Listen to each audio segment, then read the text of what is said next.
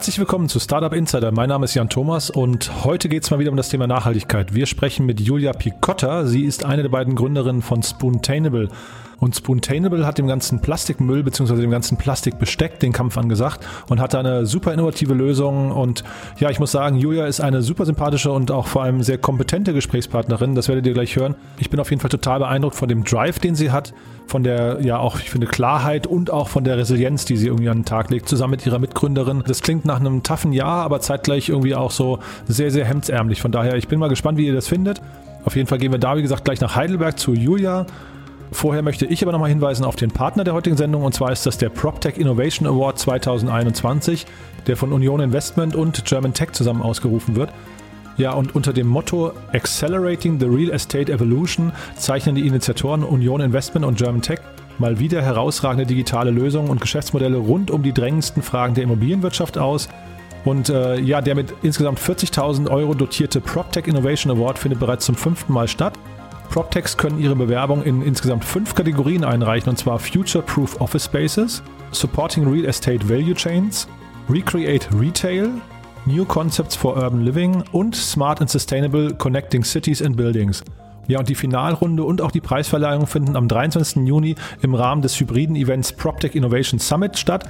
Und hier können dann die 15 Finalisten vor rund 600 Teilnehmerinnen ihre Lösungen präsentieren und von dem großen und internationalen Netzwerk aus PropTechs und etablierten Immobilienunternehmen profitieren. Also es ist eine sehr, sehr spannende Sache. Wenn euch das interessiert, es gibt eine Webseite dafür natürlich, www.proptech-innovation.de proptech-innovation.de und dort könnt ihr euch bewerben bis zum 31. März. Und wie gesagt, insgesamt 15 Finalisten kämpfen dann um Preisgelder in Höhe von insgesamt 40.000 Euro. Aber ich glaube, es geht vor allem eben auch um die Sichtbarkeit dieses Awards. Da mitzumachen macht total Sinn. Und es gibt halt, wie gesagt, ein großes Netzwerk, das äh, Union Investment und German Tech mitbringen. Also schaut euch das mal an und empfehlt es vielleicht auch nochmal weiter an äh, Leute aus der ganzen Branche. Würde mich auf jeden Fall freuen, wenn das Ganze Sinn für euch macht. Und in diesem Sinne vielen Dank für die Unterstützung. Und wir gehen rüber nach Heidelberg. Wie gesagt, Spoontainable. Bei uns ist Julia Picotta. Hallo Julia. Hallo Jan. Hi. Ja, super. Du, ich freue mich sehr, ähm, mit dir zu sprechen. Es geht ja bei uns momentan um das Thema Nachhaltigkeit und da habt ihr euch was ganz, ja, ich würde fast sagen, was ganz Verrücktes äh, einfallen lassen. Stell dich doch mal kurz vor und erzähl mal, was Spontaneable macht. Hi, ja, ich bin äh, Julia, eine der Co-Gründerinnen von Spoontainable und gemeinsam mit Amelie haben wir vor einigen Jahren das Startup Spoontainable gegründet. Ähm, wir machen essbares und nachhaltiges Plastikbesteck. Ähm, wir haben jetzt mit dem essbaren Löffel gestartet, unseren Spoonie Choc, der wird aus nachhaltigen Rohstoffen hergestellt. Wir nutzen dazu die Schalen der Kakaobohne, ähm, verarbeiten sie nochmal zu Fasern und sorgen somit für eine nachhaltige Kreislaufwirtschaft. Man kann unser Produkt also äh, benutzen und danach essen.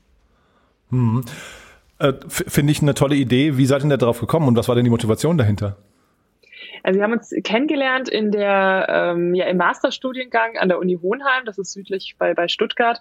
Und Amelie und ich wollten während des Studiums nicht einfach nur studieren, ähm, sondern auch noch was erleben und einer Studentenorganisation beitreten. Und das haben wir gemacht. Und da haben wir dann uns mit ja sozialen Projekten auseinandergesetzt, die ähm, sozial auch im Sinne von, von gesellschaftlich äh, wichtig sind äh, und sind dann eben bei Plastikalternativen hängen geblieben.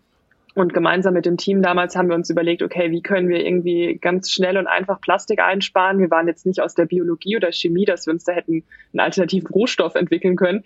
Ähm, aber wir sind deshalb relativ simpel daran gegangen und beim, beim Essbesteck dann eben hängen geblieben und dachten uns dann konkret beim Eisessen, okay, man isst irgendwie schon die Waffel, man isst das Eis, warum nicht auch den Löffel gleich mitessen? Und dann ging es in die WG-Küche und dort haben wir dann einfach mal gebacken und uns ausprobiert. Ah, das habt ihr selbst quasi zu Hause habt habt ihr, habt ihr rumexperimentiert? Ja, genau. Also ganz, ganz klassisch äh, mit, mit einem Bierglas auch noch ausgerollt, weil wir nicht so so ein Nudelholz hatten. Ähm, und da haben wir dann den Teig ausprobiert, haben verschiedene Rohstoffe verwendet und verschiedene Rezepturen getestet und uns dann eben herangetastet an unser aktuelles Produkt. Ja, finde ich ja super spannend. Wie ist denn das in Deutschland? Also äh, ich, ich dachte immer, äh, Thema Lebensmittel wäre sehr, sehr streng reguliert, ähm, dass man irgendwelche, ich weiß nicht, äh, ja, ich, äh, also mindestens mal Vorkenntnisse oder, oder äh, Prüfungen absolviert haben muss, aber da kann eigentlich jeder jetzt erstmal vor einem Löffel, äh, kann, kann jeder quasi bei sich zu Hause experimentieren und dann auch in, in, den, in den Laden bringen oder in den Handel bringen, ja? Ja, so, so leicht ist es leider nicht. Also Aha. das Experimentieren, klar, das kannst du, kannst du ganz normal zu Hause machen, das ist gar kein Problem. Ähm, Sobald es dann aber ans Verkaufen geht, ähm, wird es dann schon ein bisschen schwieriger. Mhm. Ähm, wir haben uns ganz schnell eine Produktion gesucht. Ähm, das heißt, wir sind auf Großbäckereien zugegangen, haben äh, einen Lohnhersteller letztendlich ähm, gefunden, der uns die, die Produktion und auch das Sourcing macht. Das heißt, man braucht, ähm, ja, man braucht eigentlich ganz, ganz klare Prozesse, die nach der Lebensmittelverordnung abgestimmt sind. Man muss natürlich eine Deklaration Desinfektion machen, man mhm. muss ähm, sensorische Prüfung machen, dass da auch keine ja, Bakterien oder anderen Schadstoffe drin sind. Ähm, und da gibt's einfach ganz krasse Regularien. Ja, das dachte jetzt, ich nämlich eben, genau, ja. Genau, mhm. genau. Also wir, wir haben die, wir machen das jetzt über einen Produzenten ähm, und die, die Tests machen wir natürlich hier, dass die werden nicht verkauft, sondern die sind dann nur zum Ausprobieren. Mhm. Aber die eigentliche Produktion findet dann ganz professionell statt. Ist das ein dauerhaftes Setup für euch? Ähm, die ausgelagerte Produktion, ja, meinst du? Ja. Ähm, aktuell ja, weil es für uns einfach sehr viel Flexibilität bringt. Also wenn wir eine eigene Produktion hätten, müssten wir das komplette ähm, umfassende Qualitätsmanagement, was dann auch wirklich in der Produktion selbst dann stattfindet, ähm, selbst stemmen.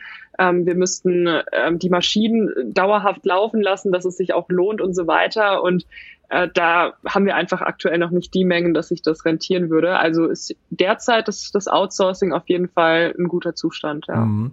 ja bevor wir über Mengen und so weiter sprechen, äh, erzähl doch vielleicht nochmal, lass uns nochmal kurz rauszoomen mhm. und vielleicht einfach mal diesen, dieses mhm. Problem äh, nochmal umreißen, das ihr eigentlich adressiert. Äh, ich ja. meine, irgendwie liegt es auf der Hand und jeder weiß, die, die Weltmeere sind verschmutzt, aber mhm. vielleicht kannst du trotzdem mal euren Blick darauf äh, nochmal mitteilen. Ja, gerne.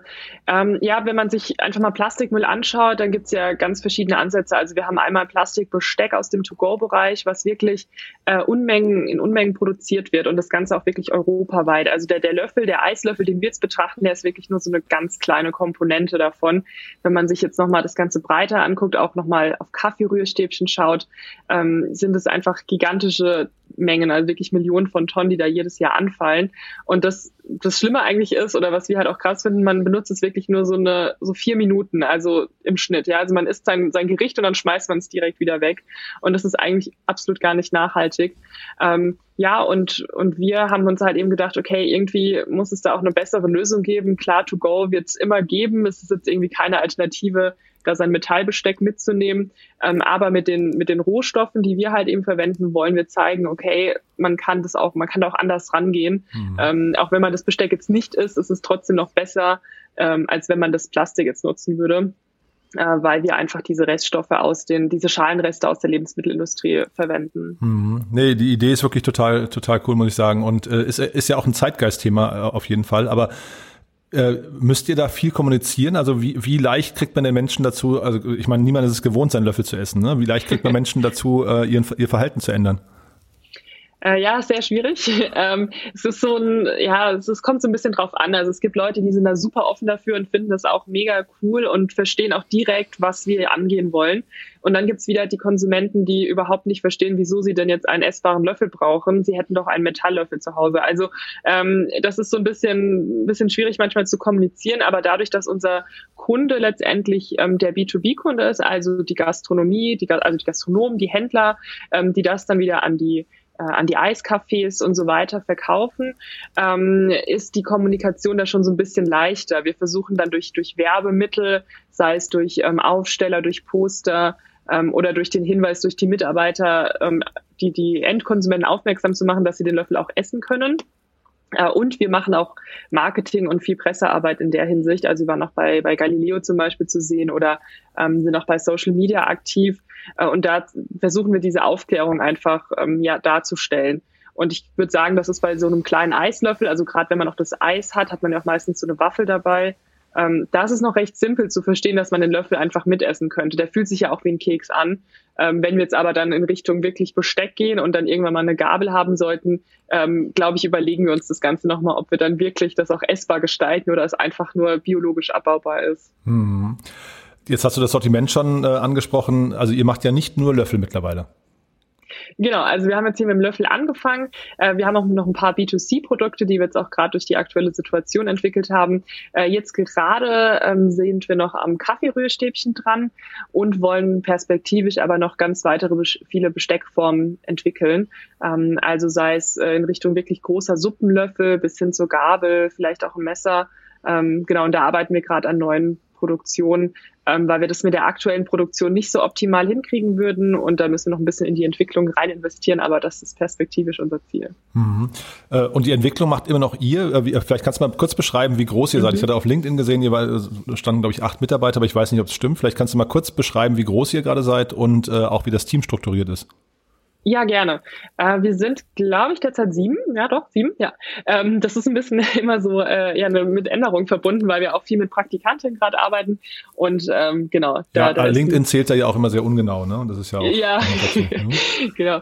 Ähm, ja, also Amelie und ich als Gründerin ähm, sind so ein bisschen aufgeteilt in Innen- und Außenministerin. Also Amelie macht ähm, viel im Vertrieb, also sie leitet den kompletten Vertrieb und die Kommunikation mit ähm, mit Anwälten, mit Steuerberatern und mit anderen großen Kooperationspartnern. Und ich, ähm, also so, deswegen ist sie unsere Außenministerin letztendlich. Äh, und ich mache das eher so ein bisschen nach innen. Das heißt, ich mache Finance, ich mache Marketing ähm, und auch noch Presse dazu und den, den HR-Prozess. Und äh, ja, so, so versuchen wir uns so ein bisschen thematisch aufzuteilen. Und dann haben wir unser Team im Bereich Sales auf jeden Fall noch. Also das heißt, wir haben zwei Sales-Mitarbeiter, ähm, im Marketing nochmal zwei ähm, Mädels und dann nochmal im Product Development haben wir auch noch eine Werkstudentin. Und äh, ja, wir haben immer mal wieder auch so Stellen ausgeschrieben. Also es kann auch mal sein, dass wir dann wieder für einen anderen Bereich was suchen.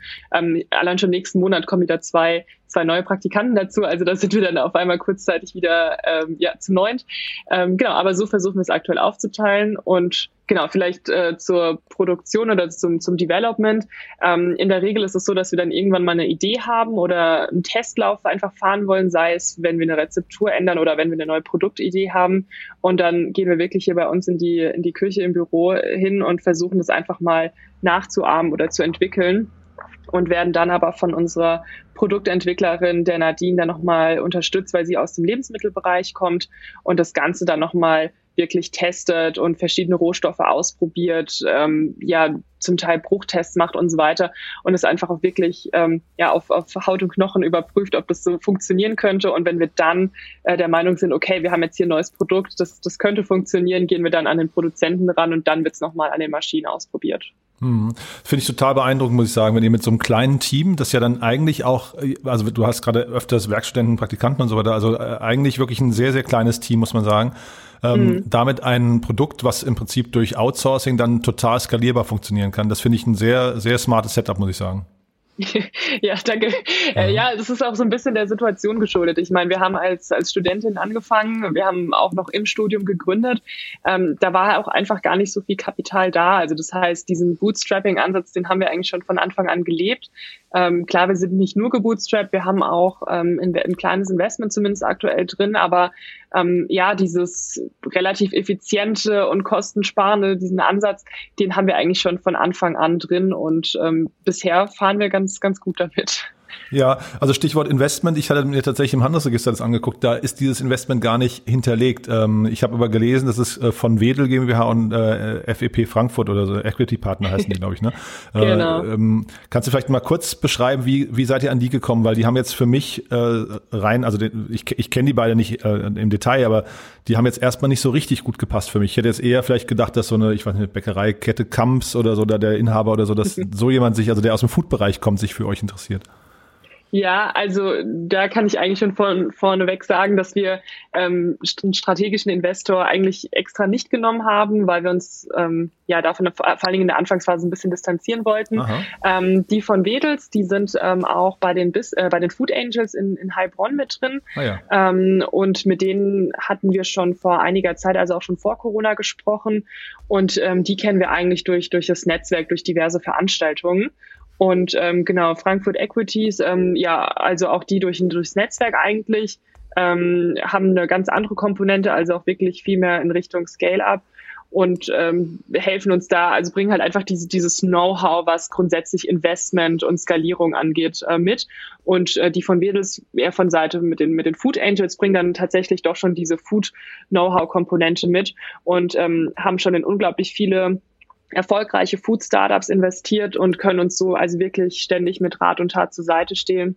Ähm, genau, also wir haben die beiden, wie gesagt, durch durchs Netzwerk kennengelernt und waren auch schon vor Corona im Kontakt, ähm, hatten damals eigentlich auch einen anderen anderen Plan, was das Investment angeht, aber durch die sehr sehr unsichere Situation, ähm, nicht nur für die Investoren, sondern auch für uns, wir wussten ja auch nicht so wirklich ähm, Anfang 2020 ähm, was bringt das Jahr, werden wir es überhaupt schaffen, ähm, haben wir gesagt, okay, das Investment können wir so zu den besprochenen Konditionen eigentlich nicht umsetzen. Und ähm, wir sind dann auf ein Programm in Baden-Württemberg ausgewichen, das ähm, BW Pre-Seed-Programm. Das ist eine Art Wandeldarlehen, wird auch nochmal vom, vom Staat unterstützt.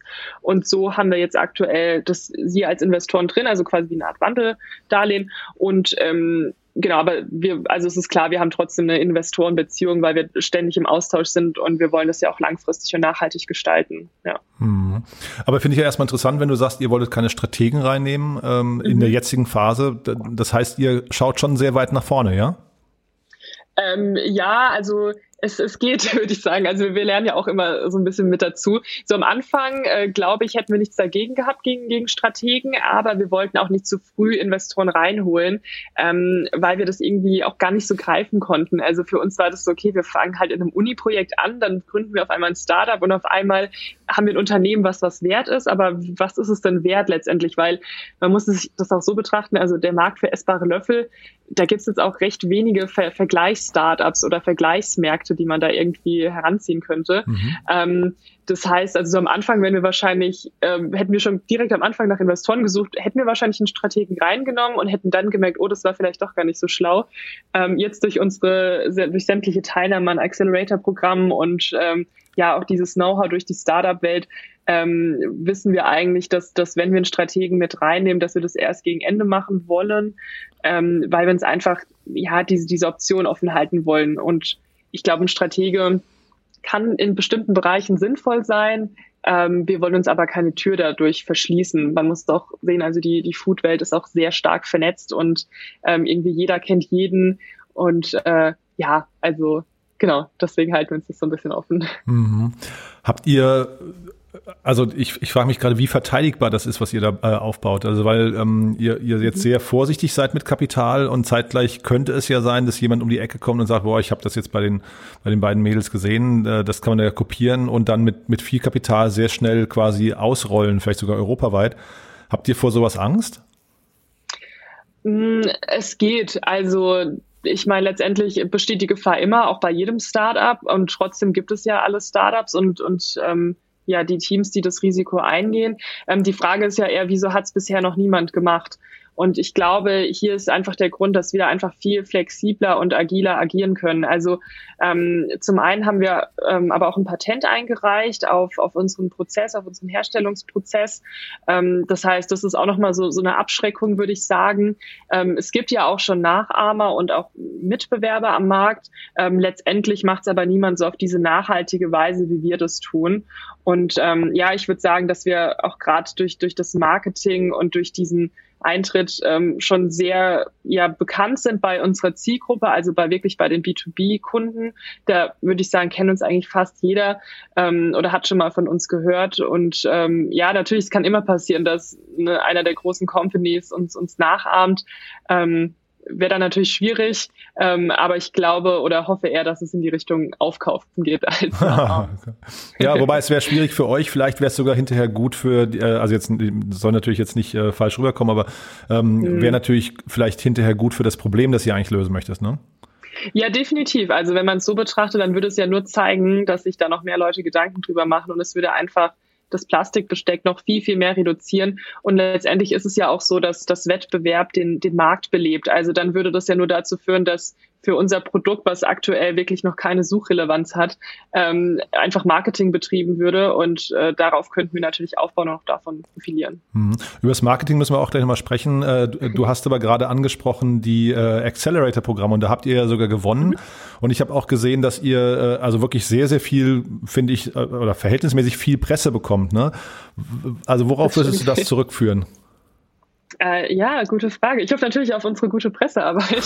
ähm, nee, ich glaube, wir, wir haben so, so ein paar Faktoren, die natürlich jetzt unglaublich interessant sind, ähm, gerade auch für, für die Leser, ähm, was jetzt verschiedene Zeitschriften angeht. Ähm, zum einen sind wir halt ein reines Gründ Frauenteam, also Gründerteam auch, also wir sind Female Founders. Ähm, das ist ja auch recht selten und ist auch gerade so in, in, der, in der ganzen Female-Debatte ähm, sehr interessant und spannend. Ähm, und dann haben wir noch diesen nachhaltigen Ansatz. Also wir haben einfach noch ein nachhaltiges Produkt, was ja auch wirklich gerade den Zahn der Zeit trifft. Ähm, und wir haben ähm, ja meiner Meinung nach ein super Geschäftsmodell. Und das sind dann einfach die drei Faktoren, auf die sich dann halt ähm, auch sehr gerne die Presse ähm, dann stürzt. Und ich, ja, wahrscheinlich ist auch noch spannend, dass wir einfach im Studium angefangen haben und das einfach so ja recht naiv da rangegangen sind. Ähm, genau, und die, die ganzen Preise und so weiter, die wir dann gewonnen haben, ja, das waren halt einfach auch, es ist halt einfach ein sehr simples Produkt, was, bei dem man sich denkt, okay, warum bin ich nicht schon eher auf die Idee gekommen? Aber es hat halt einfach noch niemand umgesetzt. Und ich glaube, weil es auch so simpel zu verstehen ist und ganz einfach das Problem löst in einem super guten kreislaufwirtschaftlichen Ansatz, ähm, ist es halt sehr gut zu erklären und ähm, bietet sich so ein bisschen als, als Role Model Ansatz. Hm. Amelie wollte ja eigentlich eben gerade dabei sein, das hat leider aus technischen Gründen nicht geklappt. Ähm, aber wie ist das denn, äh, also deine Co-Founderin, ne? Und äh, wie, wie, ist das denn, wenn ihr beiden, äh, ich weiß nicht, abends zusammen spät im Büro sitzt und ein Glas Wein trinkt und so ein bisschen drüber träumt, wie, wie groß das mal werden kann? Was, was sind das dann für Gedanken?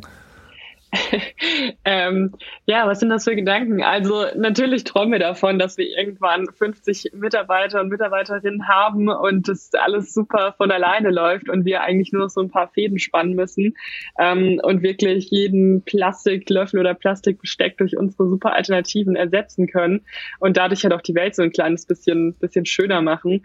Ähm, es ist also klar, wir, wir träumen das ständig und äh, wir, das ist auch aber das, was uns antreibt, würde ich sagen. Also diese große Vision, das Big Picture, das braucht man, damit man auch wirklich den, den Alltagsstress irgendwie überlebt.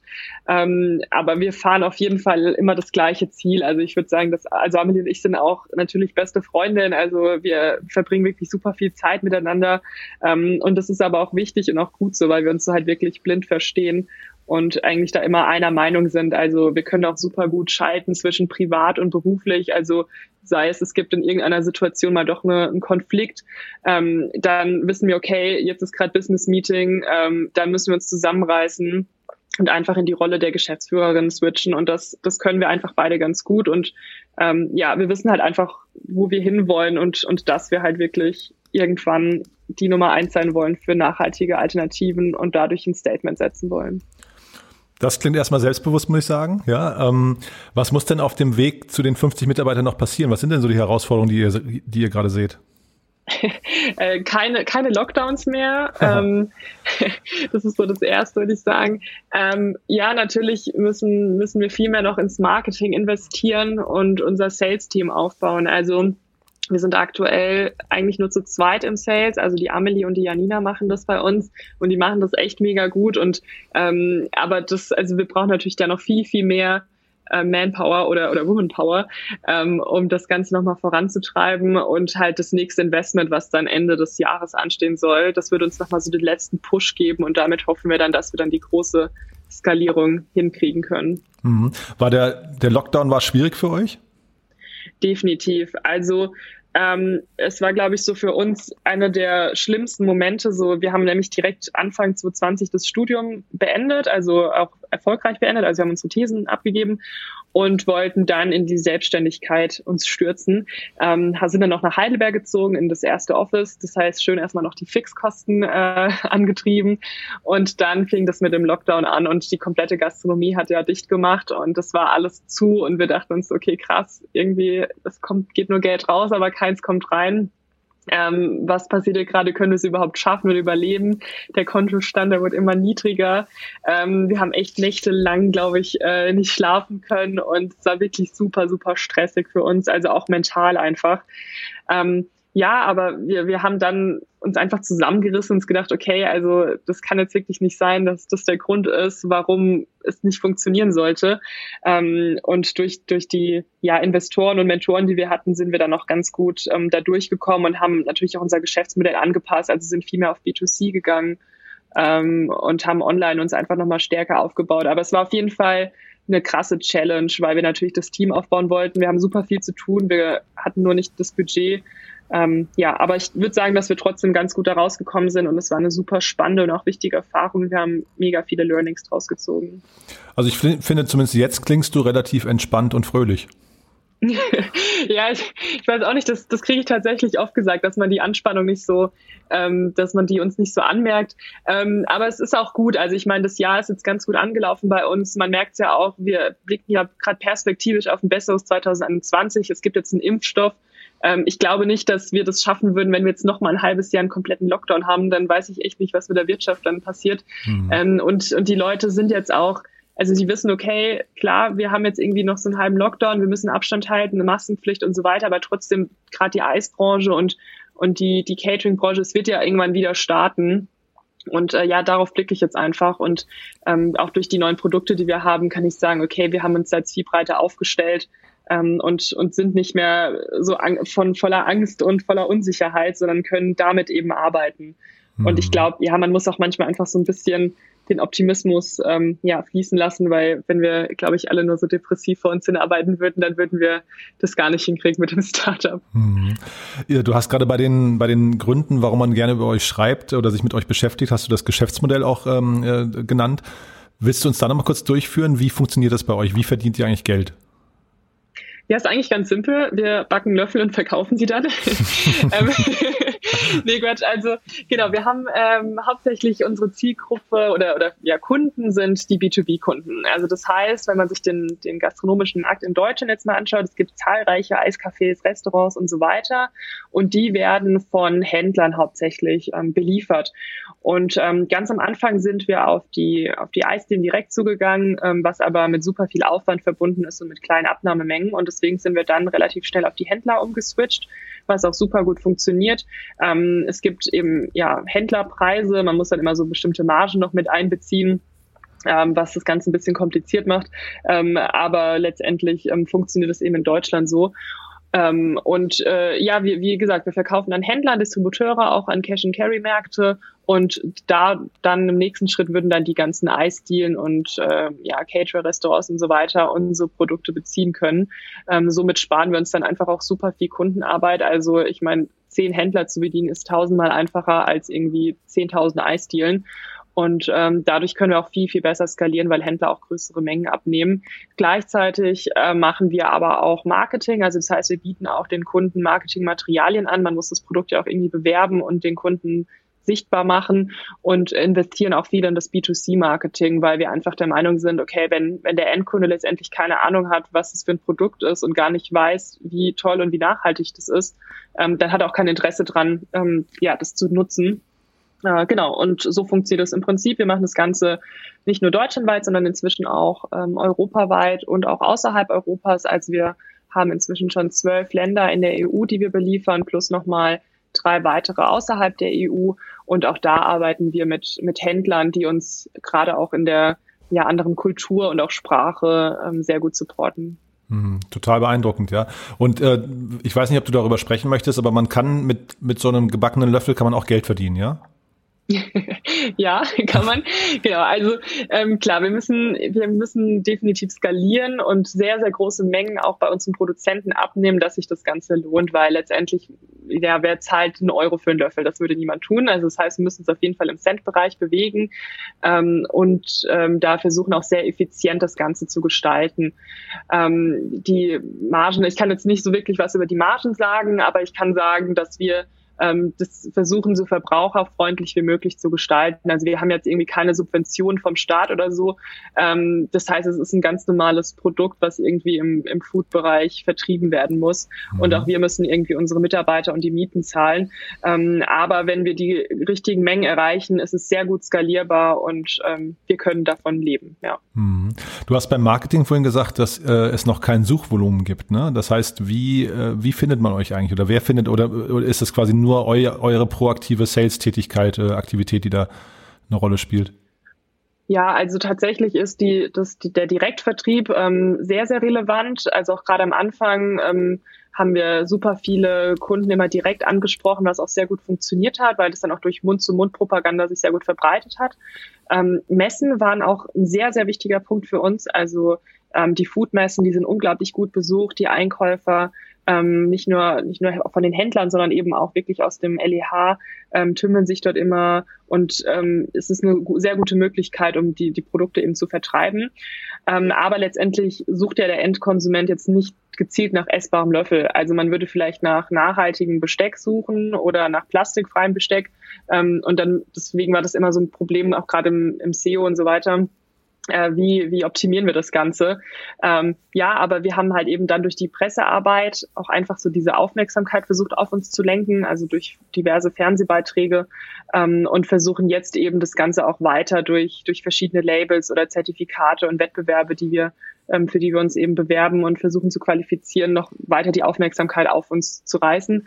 Ähm, und ja, letztendlich durch, durch Instagram und Facebook kann man ja auch sehr simpel und äh, schnell Marketing betreiben. Das ist dann eben die, die weitere Schiene, die wir versuchen zu bewerben. Ähm, genau.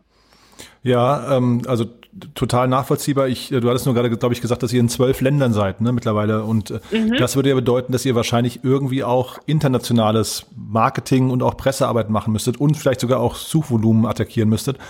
Äh, wie funktioniert das oder, oder beschränkt ihr euch momentan erstmal auf den deutschsprachigen Markt und äh, das europäische Ausland ist quasi, das nimmt man halt so, so mit, wie es geht? Ja, also tatsächlich sind wir gerade sehr stark auf das Marketing in Deutschland fokussiert. Ähm, wir müssen es aber definitiv noch weiter, weiter ausbauen. Das ist auch der Grund, ähm, warum wir auf jeden Fall das nächste Invest brauchen. Mhm. Ähm, ich meine, klar, die deutschsprachigen Länder, Österreich, Schweiz, das, das funktioniert auch so gut. Ähm, aber wenn es jetzt Richtung ja, Italien, Italien, Spanien und die skandinavischen Länder geht, da ist definitiv Ausbaubedarf. Ähm, wir erreichen dort Händler, indem dadurch, dass wir eben auch an internationalen Accelerator-Programmen teilgenommen haben. Das heißt, ähm, dort einfach wirklich durch die Pressearbeit hauptsächlich. Mhm. Ähm, es gibt auch die ein oder anderen Radiosender, wie zum Beispiel aus Luxemburg war das und, und Belgien die auch schon so über uns berichtet hatten. Das hat auch super funktioniert. Ähm, das ist meistens ja wie so ein Schneeballeffekt. Also einer kriegt es irgendwie mit und dann berichten doch nochmal die ein oder anderen. Ähm, aber also aktuell müssen wir auf jeden Fall unser internationales Marketing noch viel strategischer aufbauen. Mhm. Wer sind denn so große Eisketten eigentlich? Äh, also ich weiß gar nicht, Mövenpick und so, die sind, glaube ich, alle ein bisschen verschwunden, ne? Aber äh, gibt es mhm. so ein, so ein Starbucks-Pendant im, Eis, im Eisbereich? Ähm, ja, ganz schwierig. Also es gibt natürlich so die, die ganz großen, wie du es gesagt hast, sowas wie Langnese oder Nestle, die natürlich aber auch viel to go machen, also viel in diesen ähm, ja, Bechern einfach schon fertig verkaufen. Das sind eigentlich die Feinde, ne? Gibt. Ja, das sind die Feinde, genau.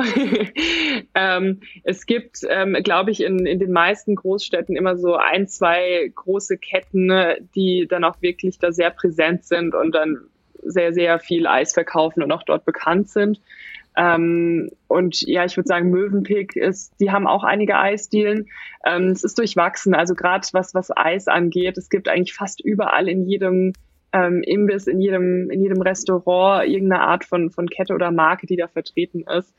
Ähm, ja, aber ich, ich wüsste, also wie gesagt, ich könnte jetzt, würde jetzt immer sagen, dass es eher regional ist, dass mhm. es dort verschiedene ähm, Anbieter gibt, ja, die da mhm. definitiv stark vertreten sind. Ja, wahrscheinlich hast du so, ich weiß nicht, McDonalds oder sowas, die haben dann, glaube ich, irgendwelche Soft-Eis-Geschichten oder sowas, äh, wo ja wahrscheinlich dann auch jeden Tag Zehntausende von Löffeln über die Bühne gehen. Ähm, aber Klar, ich, ich, genau. ich kenne den Markt tatsächlich auch zu wenig. Deswegen habe ich gefragt, ob es da irgendwie quasi so, so ähm, ich weiß nicht, Großkunden, potenzielle Großkunden oder Partner gibt, die, die euch dann richtig pushen könnten international. Ach so, ja klar, also gut, McDonald's ist definitiv also super spannend, weil die natürlich auch ähm, ja sehr, sehr viel Eis verkaufen, klar.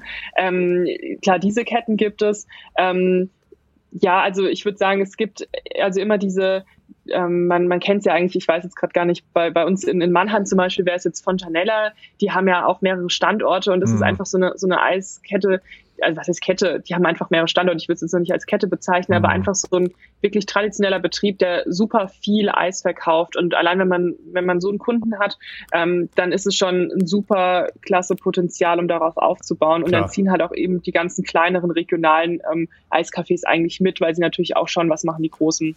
Und von diesen Eiscafés gibt es eigentlich in fast jeder Stadt ein. Und wenn man sich dann anguckt, wie viele Städte wir in Deutschland haben, sieht man eigentlich schon, was es, was es für ein Potenzial allein für die, für die Löffel jetzt in direkten Eiscafés bedeutet. Mhm. Was würdest du sagen vom, vom Marktvolumen? Wie viel Prozent habt ihr mittlerweile äh, erschlossen? Also kannst du das ungefähr ein, einschätzen? Also ich meine, natürlich ist der Markt für euch wahrscheinlich hinterher nicht 100 mhm. Prozent, weil man den, das ist einfach unrealistisch. Aber ähm, wo steht ihr da ungefähr?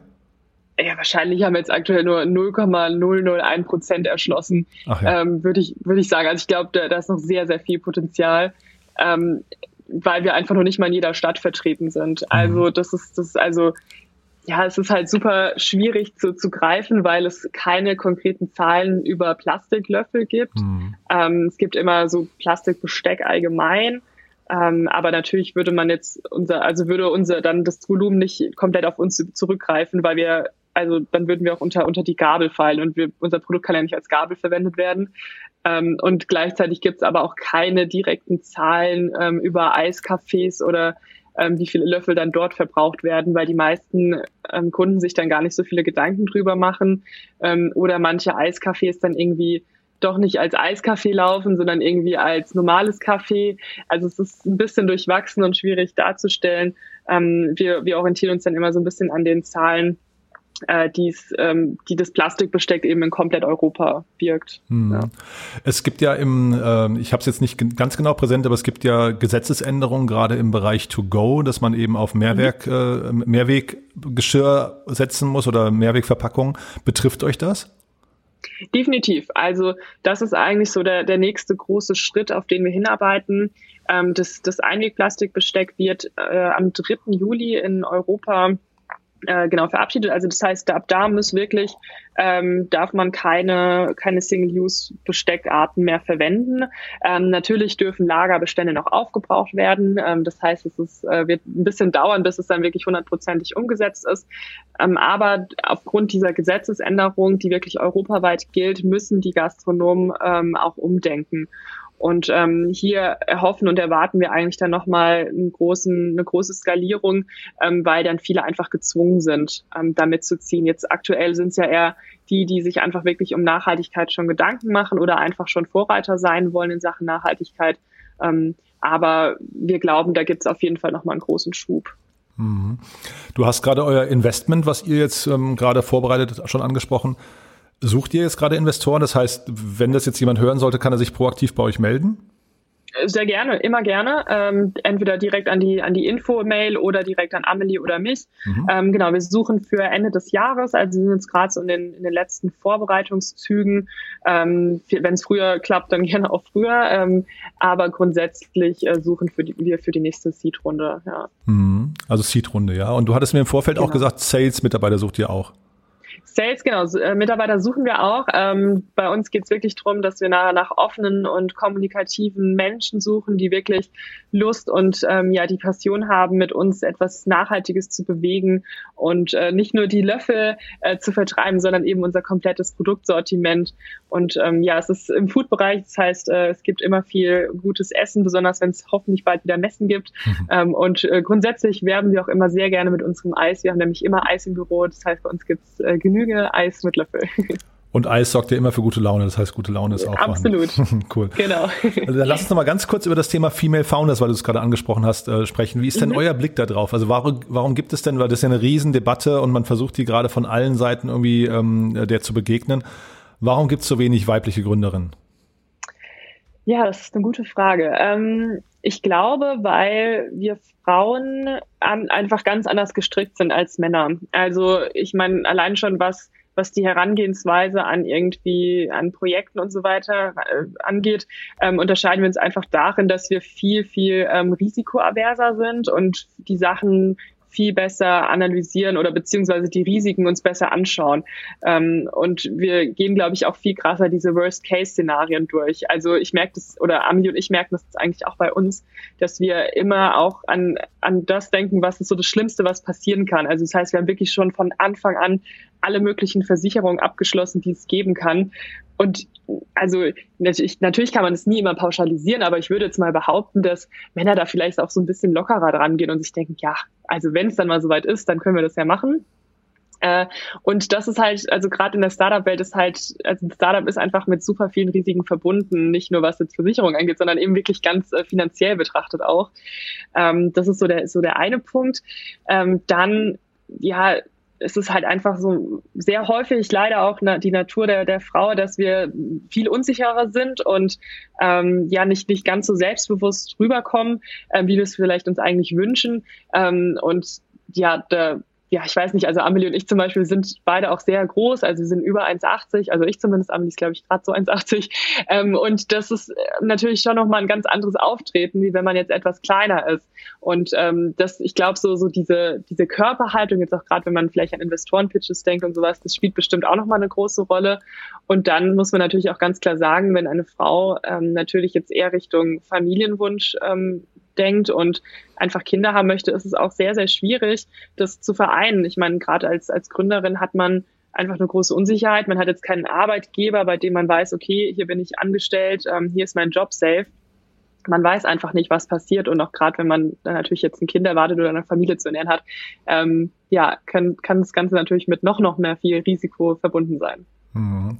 Ich will dir jetzt nicht deine Weiblichkeit absprechen, aber ich finde, das, was wir besprochen haben, das hätte, hätte ich genauso mit einem Mann auch besprechen können. Also ich finde, da habt ihr sehr tough reagiert im letzten Jahr, habt das irgendwie, äh, also ne, da habt ihr richtig gefeitet. Ähm, habt nicht den Kopf in den Sand gesteckt. Also viele Dinge, die man vielleicht jetzt mal klischeeweise oder du hast ja gerade auch so ein bisschen mit der Risikoaversität angesprochen. Also mhm. das, das hat man jetzt, finde ich, bei euch beiden da gerade gar nicht durchgehört.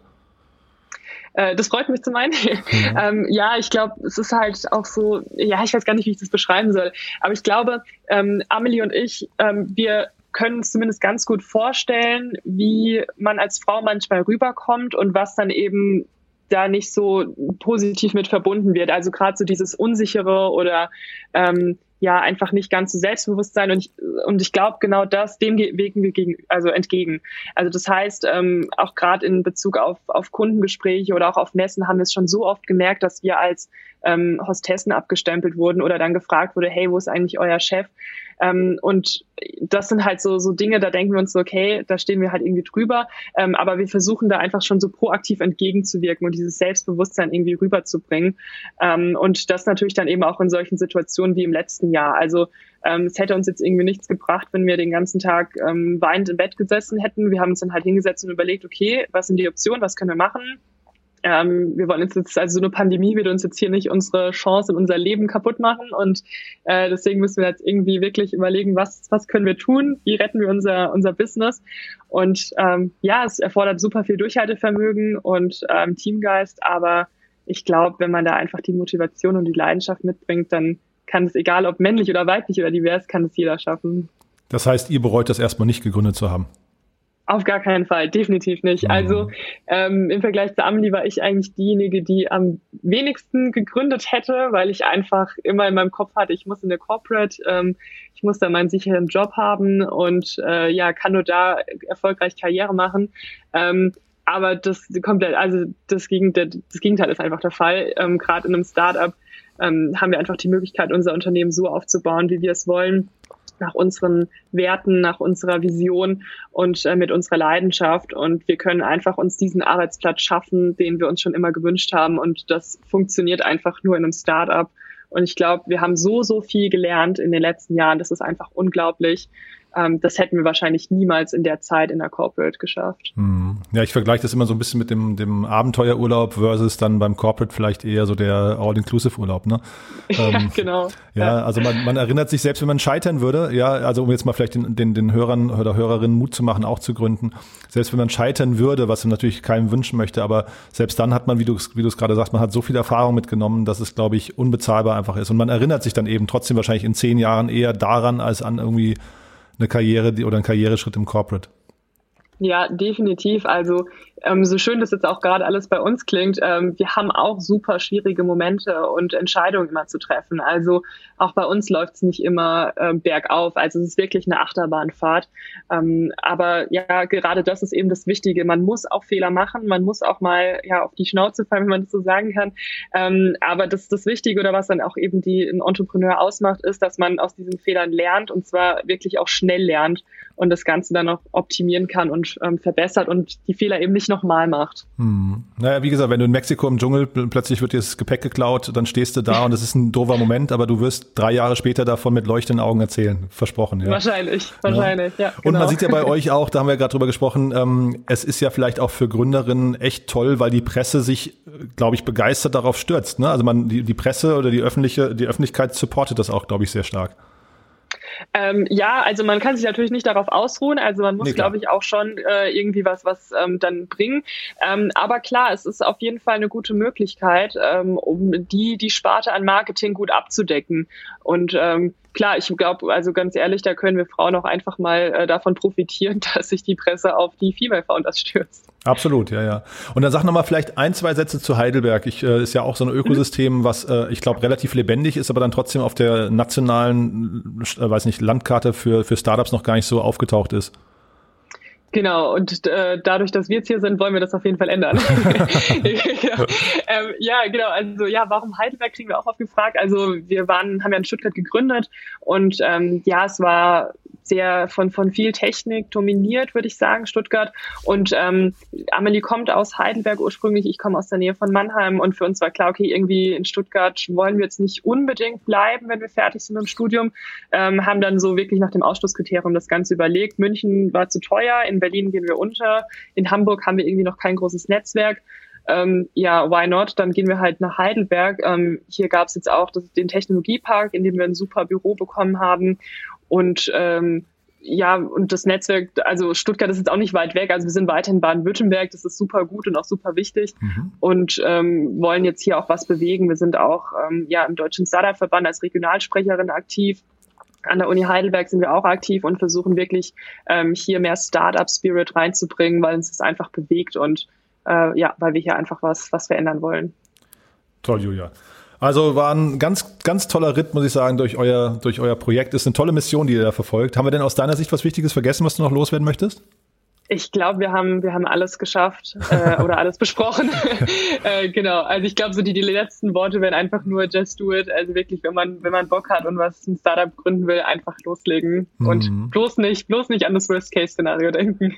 genau, ja, das mal durchzuspielen ist wahrscheinlich gut, ne? Dann hat man es einmal irgendwie verarbeitet, aber hinterher ist es wirklich, also ihr habt ja auf eurer Webseite habt ihr stehen, don't waste it, taste it. Und ich glaube, dieses taste it, das muss man eben, das muss man vielleicht äh, adaptieren. Ne? stimmt, stimmt. Ja. ja, genau. Ja, cool. sehr gut. Ja. Julia hat wirklich viel Spaß gemacht. Äh, äh, freut mich wirklich zu sehen, dass ihr da auch gut durch die Krise gekommen seid. Und vielleicht meldet sich ja jemand bei euch, äh, entweder im Sales-Bereich sucht ihr Leute oder auch Investoren können sich melden. Und dann sage ich genau. noch einen schönen Gruß an Amelie. Schade, dass das mit ihr nicht geklappt hat, aber ich finde, du hast sie sehr, sehr äh, kompetent vertreten. Vielen, vielen Dank. Super. Ja. Hat sehr viel Spaß gemacht. Danke Toll. dir. Danke dir und ein schönes Wochenende. Ne? Bis dann. Dir auch. Ciao. Ciao.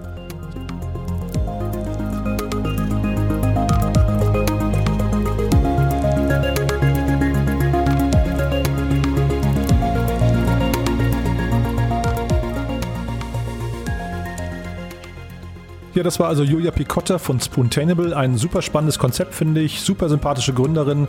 Freut mich auf jeden Fall sehr, dass wir euch das hier vorstellen konnten. Nächste Woche machen wir weiter mit Stefan Groß-Selbeck von BCG Digital Ventures. Es ist ein super spannendes äh, Gespräch geworden zum Thema Corporate Company Building oder insgesamt Company Building. Äh, ihr kennt ja Stefan vielleicht, das war ja mal der äh, Geschäftsführer von Xing Deutschland, war dann lange bei eBay und ist jetzt, wie gesagt, seit fünf Jahren, glaube ich, bei BCG Digital Ventures und hat da insgesamt 150 Unternehmen mit aufgebaut. Also da kann man echt was lernen. Und vielleicht nochmal der kurze Hinweis auf unseren täglichen Podcast, den kennt ihr ja wahrscheinlich mittlerweile. Der kommt super gut an. Wir freuen uns auf jeden Fall, dass wir jeden Morgen so circa in einer halben Stunde die wichtigsten News und auch inzwischen die wichtigsten Investments des Tages äh, besprechen können. Und ihr habt es vielleicht mitbekommen, wir haben einen ganz spannenden Expertenkreis aufgebaut. Wir haben ja insgesamt zwölf äh, Investorinnen und Investoren, die uns dabei unterstützen, also von Cherry Ventures, Creandum, Cavalry, HV Capital oder Project A und so weiter und so fort. Also wirklich eine, eine ganz spannende Reihe an äh, ja sehr, sehr kompetenten Leuten vor allem. Und äh, die nehmen mit uns, wie gesagt, jeden Tag die Investments des Tages auseinander und analysieren da so die, ja, ich sag mal, die wichtigsten drei bis vier. Das ist echt spannend, da kann man viel lernen. Von daher empfehle ich euch da mal reinzuhören und vielleicht könnt ihr das auch weiterempfehlen an Leute, die sich gerade mit Finanzierungen beschäftigen, also vielleicht Startups oder Gründer, die in irgendeiner Form gerade Investoren suchen, denn man lernt natürlich auch die Investoren dabei kennen. Das ist das Spannendste dabei. Man sieht so ein bisschen deren Blick, wie die Denke, man sieht, ob sie sympathisch sind oder nicht, welche Werte sie vertreten. Also wer sich mit Finanzierung beschäftigt und äh, vielleicht auf der Suche nach Kapital ist, sollte da auf jeden Fall mal reinhören. Ist, glaube ich, ein echter Mehrwert jeden Morgen. Also in diesem Sinne sage ich vielen Dank, euch noch ein schönes Wochenende und bis nächste Woche. Bis dahin, ciao.